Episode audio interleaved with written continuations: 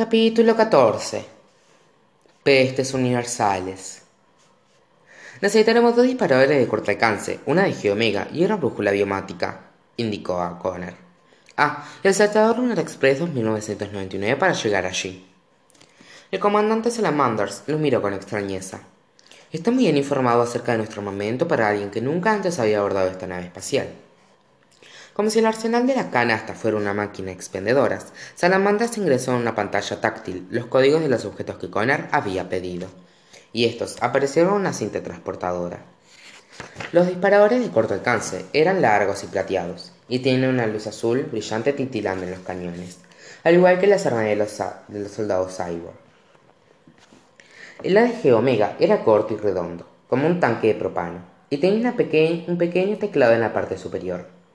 La brújula biomática parecía un reloj plateado grueso con una flecha holográfica. El comandante le entregó una disparadora a cada uno, y Connor colocó la brújula en su muñeca. El ADG Omega era pesado, así que los mellizos lo cargaron juntos. ¿Qué hacen el ADG Omega y la brújula biomática? preguntó Alex. El ADG Omega es la abreviatura de aparato detonante gamma, es una bomba muy poderosa que utiliza rayos gamma para, vaporizar a sus objetivos, explicó Salamanders. La brújula biomática detecta material biológico en un radio de 274 metros. Alex trabó con dificultad. Lamento haber preguntado, dijo ella. Para detonar el ADG Omega ingresen el código CR215, esperan la confirmación y luego corran, prosiguió Salamanders. El saltador Lunar Express 2999 está en el hangar de la nave. Se lo mostraré. Los mellizos siguieron al comandante por la nave. Los disparadores de corto alcance y el ADG Omega ponían incómodo a Alex y lo sujetaba lejos de su cuerpo. Le aterraba con un golpecito ínfimo fuera a encenderlos y hacer que lastimaran a alguien. Connor, en cambio, no podía estar más entusiasmado de sujetar las armas de su cuento cuando era un niño, solía pasar horas fingiendo que luchaba contra alienígenas malvados en un planeta distante con los aparatos que ahora estaban en sus manos. Estaba ansioso por llegar a Piruletano y vivir la fantasía de su infancia. Connor giraba y apuntaba el disparador por los pasillos mientras caminaba por la canasta. Actuaba escenas de sus películas de acción favoritas, incluso hacía los efectos de sonido. Connor, basta, dijo Alex. Lastimarás a alguien. Tranquila, tiene puesto el seguro, respondió él. Ups. Bueno, ahora tiene puesto el seguro. El comandante y los mellizos atravesaron unas puertas automáticas y llegaron al hangar. Él los llevó a la pequeña nave espacial que tenía escrita las palabras Saltador Lunar Express 1999 en un lateral. La nave era del tamaño de un automóvil y era como una miniatura de la canasta. Estaba hecha de acero rojo, tenía dos alas y una pequeña corona de satélites y antenas. Salamanders presionó un botón en el costado de la nave y la puerta del vehículo se abrió. Había dos asientos dentro y compartimientos para guardar sus armas, pero no había rastros de controles para conducir. ¿Cómo hablaremos otra cosa, esta cosa? preguntó Alex. El Saltador Lunar Express 2999 se controla desde la canasta, explicó Salamanders. Eso evita que nuestra nave sea secuestrada por burfánicos, sin ofender. Alex sentía alivio. No estaba segura de que pudieran saltar a Pirul, llegar a Piruletano, si su hermano planeaba pilotear el Saltador Lunar Express 1999. Los mellizos guardaron sus armas en los compartimientos, ajustaron los cascos, y luego tomaron asiento y ajustaron su cinturón de seguridad. Salamanders vaciló antes de cerrar la puerta de la nave. ¿Están seguros de que saben lo que hacen? preguntó, como un padre preocupado. Cien por ciento, respondió Connor. Cuando exterminas una especie de insectos alienígenas, ya las has exterminado todos. Por cierto, ¿podrías cuidar esto hasta que regrese? Connor le entregó su mochila al comandante. Estarás algo conmigo, dijo Salamanders. Buena suerte, exterminadores, que el cosmos le sonría. El comandante movió tres dedos en forma de círculo en el aire y luego apuntó a su corazón. Connor copió exactamente el movimiento. Alex hizo su mayor esfuerzo por imitarlos pero era extraño para ella. Salamanders cerró la puerta del saltador Lunar Express 2999 y salió del hangar. Que el cosmos le sonría. Alex rió. ¿Es acaso una suerte de lema de reina galáctica? ¿Sabes lo difícil que es inventar una frase original de ciencia ficción? Preguntó Connor. Es casi imposible. Cuando el comandante estuvo a salvo fuera del hangar, la inmensa puerta del compartimiento se abrió hacia el espacio. La gravedad desapareció y los mellizos habrían salido volando de sus asientos de no haber estado amarrados. Los motores del Saltador Lunar Express 2999 cobraron vida con un rugido, y la nave abandonó el hangar de Canasta en dirección al planeta piruletano. El viaje fue tranquilo y sereno. El planeta violeta y sus anillos turquesas resplandecían de un modo exquisito. A pesar de que no estaba entusiasmada por, por estar camino a exterminar insectos, Alex no podía negar cuán increíble era volar entre una, entre una nave espacial colosal y la atmósfera de un planeta alienígena. Debo admitir que esto es bastante genial, dijo ella. Connor no respondió. Alex volteó la cabeza y vio lágrimas brillando en los ojos de su hermano. Él había visto muchas cosas creadas por su imaginación. Cobraban vida. Pero era un planeta. Fue sorprendentemente emotivo. ¿Estás bien? preguntó ella. Sí, dijo Connor. Son solo alergias. En el espacio, rió Alex. Sí, creo que quizás hubo un gato aquí dentro antes de nosotros. Alex solo sonrió y no lo presionó más. Bueno, sin importar a qué estés reaccionando, quiero agradecerte por compartir esto conmigo. Es una experiencia que nunca había, habría tenido si no fuera por ti. El momento tierno fue interrumpido por un pitido fuerte. Los mellizos miraron alrededor de la nave, nerviosos, asustados de que algo estuviera roto. Después del pitido sonó una voz automática. Cinco, cuatro, tres, decía la voz. Connor, ¿por qué están haciendo una cuenta regresiva? El Tratado Lunar Express 2999 avanzó a toda marcha hacia Piruletano con el poder de mil cohetes. Los mellizos golpearon sus asientos con tanta fuerza que sentían que unos elefantes invisibles estaban sentados sobre ellos. Sus dientes chocaban entre sí y sus mejillas se sacudían. Avanzaban tan rápido que no podían respirar, y mucho menos hablar o gritar. La nave espacial pasó a toda velocidad por debajo de los anillos turquesas. Atravesó la atmósfera de Piruletano y se dirigió en línea recta hacia la superficie violeta. Avanzaban a miles de kilómetros por segundo y nada indicaba que fueran a reducir la velocidad.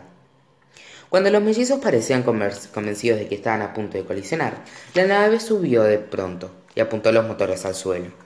El saltador lunar Express 2999 hizo un aterrizaje sorpresivamente suave en la superficie piruletana. La puerta de la nave espacial se abrió de modo automático. Han llegado a destino, dijo la voz, la misma voz automática. Disfruten su visita en Pi-Du-Le-Ta-No. Los corazones de Alex y Connor latían tan rápido que sentían que estaban paralizados en un latido eterno. Cuando sus cuerpos por fin alcanzaron a sus mentes, ambos emitieron un grito pendiente largo y horrorizado. Alex, creo que me mojó un poco, dijo Connor. Yo también, confesó ella. Los mellizos abandonaron los asientos y bajaron tambaleantes de la nave espacial. Miraron la superficie del planeta mientras sus latidos volvían a la normalidad y recuperaban la sensibilidad de sus brazos y piernas. Piruletano estaba cubierto de colinas onduladas violetas y tenía un cielo rosado intenso. Los anillos turquesas del planeta dibujaban un arco sobre ellos y proyectaban una sombra sobre el suelo. La gravedad no era tan alta en ese planeta como en la canasta, y los mellizos se sentían más fuertes y livianos en sus trajes espaciales. Quitaron las armas de los compartimientos de la nave y se aventuraron en el planeta. Connor miraba la brújula y la tierra a su alrededor, pero no había rastros de vida en ninguna parte. ¿Qué clase de insectos buscamos? preguntó Alex. ¿Hormigas, escarabajos, moscas? Los, los que tenemos que hallar se llaman octogrejos, dijo Connor. Son una combinación de araña, escorpión y avispa. La mera descripción de los insectos hizo que Alex diera un grito ahogado y que se ahogara con la inhalación de aire. ¿Qué rayos te sucede, Connor? preguntó ella. ¿Cómo pudiste siquiera pensar en algo tan terrible? Lo siento, apareció en una, en una de mis pesadillas, respondió él. Creí que sería un gran monstruo alienígena, así que lo incorporé en la historia. No es que planeaba conocer a ninguno de los villanos de mis cuentos. Si eso es lo que me rodea en tu subconsciente, necesitas profundamente ayuda psicológica, dijo Alex. ¿Cuál es el plan para exterminarlos? Será sencillo, respondió Connor. Solo debemos encontrar la entrada a su, colonia, colocar dentro el ADG Omega y luego huir en la nave. Alex movió la cabeza de lado a lado. Tú y yo sabemos que nunca es tan fácil. ¿Quién habría matado a esos bichos si nosotros no estuviéramos aquí? La reina Saibor habría estado tan desesperada que habría formado una, alianza con los huerfánicos, explicó Connor. Habrían exterminado a los doctorejos juntos y habrían tenido que compartir piruletano después. Entonces, somos un buen giro de trama para ella, añadió Alex. Por cierto, quería preguntarte, ¿cuál es la historia del comandante Salamanders? ¿Cómo terminó trabajando para la reina Cyborg? Ella evitó que un agujero negro succionara su planeta, relató Connor. Salamanders estaba tan agradecido que dedicó su vida a trabajar con ella. Además, es útil, es útil tener a alguien que no esté conectado a una batería a bordo de la canasta, en caso de un corte eléctrico. De pronto, la brújula biomática se iluminó y una flecha apareció en su pantalla. Parece que tenemos la primera pesca del día, Comen, comentó Connor. La brújula guió a los mellizos a través de las colonias violetas hasta el borde de un agujero profundo y amplio del tamaño de una piscina vacía. La brújula apuntaba hacia algo con material biológico que estaba en el fondo del agujero. Alex y Connor aferraron fuerte sus disparadores de corto alcance, con los dedos sobre el gatillo, y se asomaron con cuidado para ver dentro del hueco. En vez de un octorejo, encontró una, una lombriz del tamaño de un perro pequeño. Era recordeta y tenía varios rollos como una oruga, pero su forma era más de frijol que de fideo. Tenía grandes ojos negros, ninguna nariz y una boca amplia que estaba naturalmente curvada en una sonrisa. La lombriz rodaba en el agujero con alegría, sin preocupaciones. Reía y hablaba sola como un bebé feliz. La cosa más dulce que he visto, dijo Alex. ¿Qué es? Una felibris, respondió Connor. Es una especie de gusano que siempre está feliz, sin importar en qué situación esté. Las felibrices son una de las pocas especies que quedan en este planeta, los octorejos han cazado todos los demás insectos. ¿Qué es en el fondo del agujero? preguntó ella. ¿Vive allí? No, los octorejos cavan hoyos para atrapar a sus presas, explicó Connor. El pobrecito debe haber caído dentro. Sin dudas, no parecía que la felibris hubiera caído en una trampa. Reía y saltaba por el agujero. Alzó la vista hacia los mellizos y saludó con una de sus cuatro manitos diminutas. Ah, rescatémosla, propuso Alex. Es demasiado adorable para que la coman. Los mellizos bajaron las armas y se deslizaron dentro del agujero. La felibris estaba tan contenta de tener compañía que rodeó los pies de los jóvenes y ronroñó como un gatito. Alex acarició al insecto amistoso. Su cuerpo parecía tener la textura de un osito de goma. Creo que le agradamos, dijo ella. ¿Sobreviviría en la tierra? ¿Quieres llevarlo a casa? preguntó Connor. Alex se inclinó hacia abajo y la felibris se acurrucó en sus brazos. Presionó su boca contra el vidrio del casco de la chica y le dio un gran beso pegajoso. A Alex le invadió una sensación cálida y abrazó al animal como si fuera una mascota perdida hacía tiempo. Sabes, quizás debamos pensar mejor esto del exterminio, dijo ella. Tal vez, en lugar de matar a los octorejos, podemos colocar trampas y liberarlos en otro planeta. Los sectorejos no son distintos a las felibrices. Nunca pidieron venir a Piruletano. Seamos humanos con este tema. La felibrice arrastró hasta el suelo y dio vueltas en círculos alrededor de la de Omega. Estiró la boca sobre la parte superior del aparato y tragó la bomba entera. Dado que la bomba era más grande que el animal, el cuerpo de la felibrice se extendió a su alrededor, como un casetín sobre una lata de refresco. Será mejor que ese gusano escupa nuestra bomba, o tendrá un caso muy serio de acidez dijo Connor. Debe tener hambre, supuso Alex. ¿Qué suelen comer? Hierbas especiales y esas cosas, respondió Connor. Lo cual es muy extraño, porque los octorejos no comen herbívoros, solo cazan a otros depredadores. De pronto, los mellizos y la felibris quedaron debajo de una sombra inmensa. Alex y Connor voltearon y vieron una criatura enorme ingresando al agujero detrás de ellos. Tenía grandes ojos rojos, colmillos, dos tenazas, ocho piernas y tres colas de escorpión. En la punta de cada cola había un aguijón largo y filoso. Los colmillos de la criatura estaban cubiertos de saliva y abría y cerraba las tenazas al acercarse a ellos. Sin duda será la cosa más aterradora que los mellizos habían visto, y ambos quedaron paralizados. La felibrí saludó al monstruo y le lanzó un beso. Y ese es un octorejo, dijo Connor. Tiene diez extremidades y tres colas, señaló Alex. Son tres en total. ¿Por qué lo llamaste octogrejo? Octo significa ocho. Ah, eso explica por qué reprobé el examen de geometría. Alex creía que si comprendía la forma de la criatura de algún modo, sentiría menos miedo, pero sucedió lo contrario. Cuanto más descubría lo poco que su hermano sabía acerca del insecto alienígena, más aterradora era la criatura. Ahora comprendo por qué el gusano estaba en el agujero.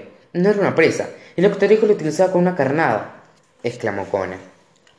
Alex temía siquiera preguntar. ¿Carnada para qué?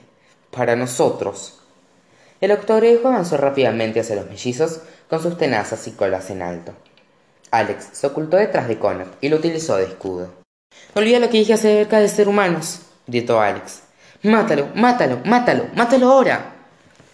Connor apuntó su disparador de corto alcance y le disparó a la criatura segundos antes de que los derribara.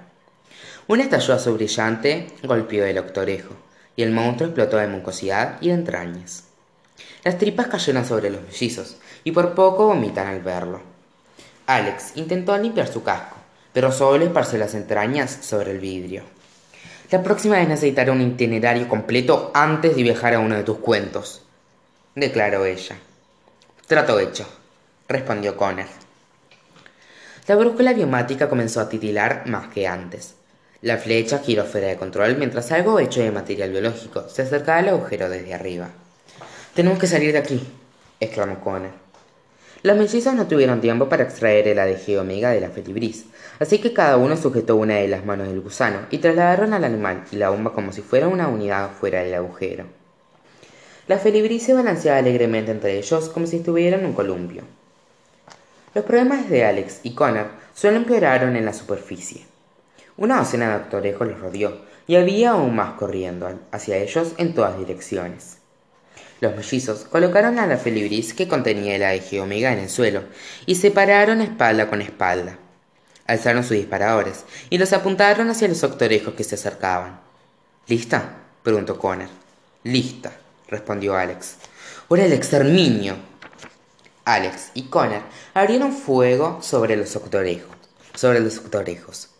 La ladera violeta quedó cubierta de los estallidos azules brillantes y las partes de los insectos alienígenas que habían estallado. La felibris se balanceaba y bailaba el sonido de la batalla como si fuera una canción electrónica. Un actorejo que estaba en el punto ciego de los mellizos lo separó con un golpe de su tenaza. Alex y Connor cayeron al suelo y rodaron en, direcciones opuestas. Era más difícil dispararles a los actorejos desde el suelo. Los mellizos tenían que rodar de un lado a otro para evitar que los, que los pisaran o los apuñalaran con uno de sus aguijones. Sin importar cuántos mataran, los insectos monstruosos continuaban apareciendo. Los octorijos lanzaron telarañas desde de sus aguijones, y los mellizos y la felibris quedaron atrapados en ellas.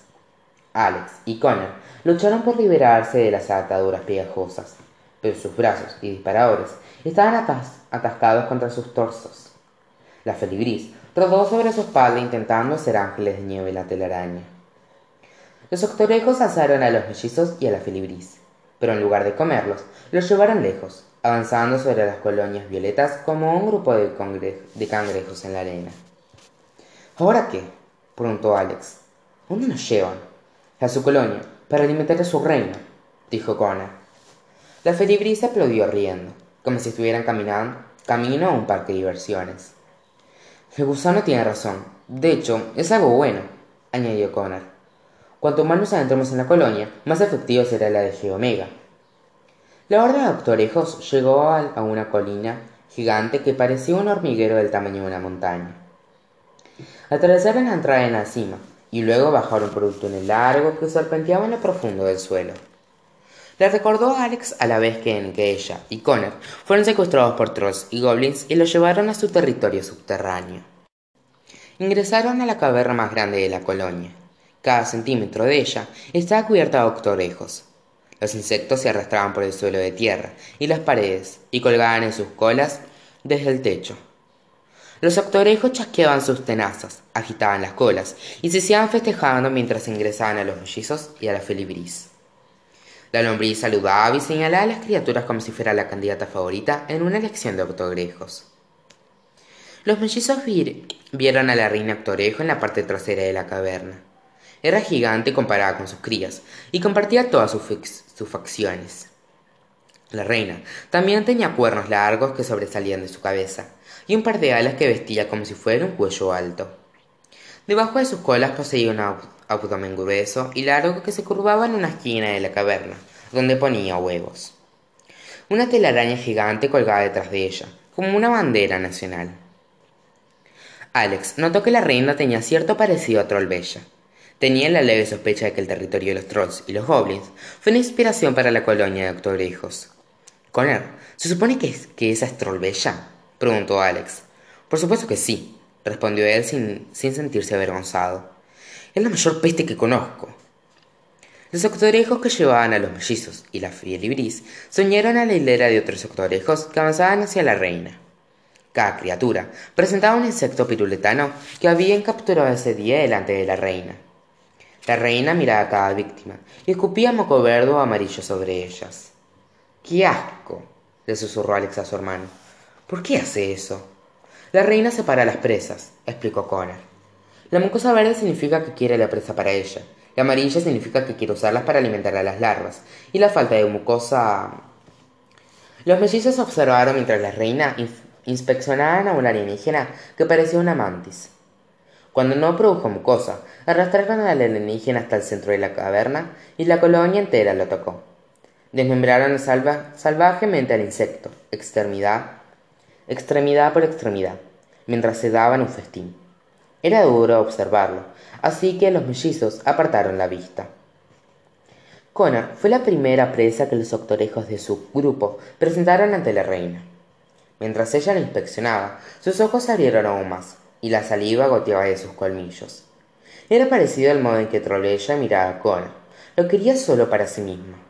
La reina Actorejo lo cubrió de mucosa verde. Lo alzó con su tenaza y lo, y lo lanzó a la telaraña detrás de ella. Al igual que una mucosa atrapada en la telaraña, cuanto más luchaba Connor por liberarse, más se enredaba. Alex fue la próxima en aparecer frente a la reina. No fue sorprendente que la reina denotara mucho menos interés en ella que en Connor. Escupió cosa amarilla sobre ella y llevaron a Alex hacia la esquina de las larvas. La feligris fue la última presa de su grupo que presentaron ante la reina. La lombriz estaba encantada de verla y extendió las patas con entusiasmo para abrazar el insecto gigante. La reina ni siquiera se molestó en inspeccionar la lombriz. Sin mucosa, los octorejos arrastraron a Felibris hasta el centro de la caverna para comerla. Maldición, activarán la bomba si la comen, dijo Connor. Alex, haz algo. Ambos mellizos aún estaban envueltos en telarañas debido al encuentro que habían tenido en la superficie con los octorejos, pero Alex logró liberar una mano y chasqueó los dedos. De pronto, la reina octorejo inclinó la cabeza hacia atrás, estornudó muy fuerte y cubrió la felibris de mucosa verde. Cuando la reina bajó la vista y vio la, la lombriz, no se dio cuenta de que el moco verde era accidental. Alzó la felibris y la lanzó también sobre la telaraña que estaba detrás de ella. La felibris quedó pegada a la telaraña a unos pocos metros de Connor. La lombriz lo saludó como si fueran dos amigos que se encontraron casualmente en el supermercado. La reina continuó separando el resto de las presas que sus hijos habían traído a la colonia. Connor lanzó un hechizo sobre nuestros trajes espaciales para hacerlos resistentes a las telarañas, anunció Alex. Sujétate. Chasqueó los dedos de nuevo y la telaraña que cubría sus cuerpos desapareció, y dejó en libertad sus brazos y los disparadores de corto alcance que habían estado comprimidos contra sus torsos. Connor se aferró a la telaraña de la reina como si fuera una escalera de cuerdas amplia. Alex oyó un quiebre y sonidos crujientes que provenían de la cercanía. Los huevos octorejos habían comenzado a romperse. Las pequeñas larvas asomaron sus cabezas de los huevos y miraron a su alrededor en busca de su primera comida. En cuanto una larva vio a Alex, todos voltearon la cabeza hacia ella, como si estuvieran conectadas en la misma onda. Alex apuntó su disparador hacia los recién nacidos, y Connor sacudió la mano para detenerla. ¡No dispares! gritó Connor. Necesitamos activar el adhesivo Omega antes de que hagas una escena. Entonces hazlo, dijo Alex. Connor avanzó por la telaraña hacia donde estaba la felibris. Quitó al gusano de la red con un chasquido y lo llevó hasta el suelo. La felibris era muy pesada con la bomba dentro de su cuerpo. Al principio, Connor intentó extraer el adhesivo Omega por la boca de la felibris, pero el gusano alegre pensó que era un juego y mantuvo la boca bien cerrada. Estúpido parásito, dijo Connor. Solo escúpelo. Intentó apretar al gusano para que expulsara la de Omega, pero solo logró hacerle cosquillas. La felibris mantuvo la boca cerrada, pero Connor sentía la risa creciendo en el interior del animal. Con que te agradan las cosquillas, ¿eh? dijo Connor. Te quitaré esa bomba haciendo cuchicuchicú. Connor le hizo cosquillas a la felibris con ambas manos. El gusano nunca se había divertido tanto en la vida, y contenía tanto la risa en su interior que parecía que la de Geomega estaba cubierto de un globo color verde a su lado. Finalmente, la felibris no pudo soportar más las cosquillas y abrió la boca para reír. El de Geomega salió disparado como una bala de cañón. Por suerte, Connor sujetó la manija de la bomba antes de que escapara de su alcance. Mientras tanto, en la esquina, las larvas comenzaron a salir de sus huevos. Cuando descubrieron cómo caminar, avanzaron hacia Alex. Ella los pateaba con las botas, pero eran incansables. Cada huevo albergaba varias larvas, así que la cantidad de recién nacidos aproximadamente hacia, hacia ella se duplicaba a cada segundo. ¡Apresúrate! le gritó a su hermano. Estoy a punto de convertirme en comida del bebé alienígena. Con él ingresó el código CR215 en el teclado de la ADG Omega, y una luz roja comenzó a parpadear. El ADG Omega estallará en 30 segundos, dijo una voz calma que salió del aparato. Listo, anunció Connor, y corrió hacia su hermana. No le des a la felibris, dijo Alex. No podemos dejarla aquí. Connor gruñó y luego regresó. La felibris esperaba con las manos en alto, como un niño que quiere que, que quiere que lo alcen en brazos, y Connor la levantó. Las larvas comenzaron a saltar sobre Alex y no tuvo más opción que dispararles. Los disparos resonaron por la caverna y todos los octorejos giraron la cabeza hacia ella. Connor pensó rápido en una distracción para salvar a su hermana. Disparó con su arma en las esquinas de la telaraña que estaba detrás de la reina, y ésta cayó sobre el octorejo como una red. La reina se y todos sus hijos olvidaron a sus hermanos recién nacidos y se apresuraron por ayudarla. Alex y Connor se reunieron en el centro de la caverna, y corrieron hacia el túnel en la parte de atrás. La felibris se despidió con la mano de los doctorejos cuando pasaron junto a ellos.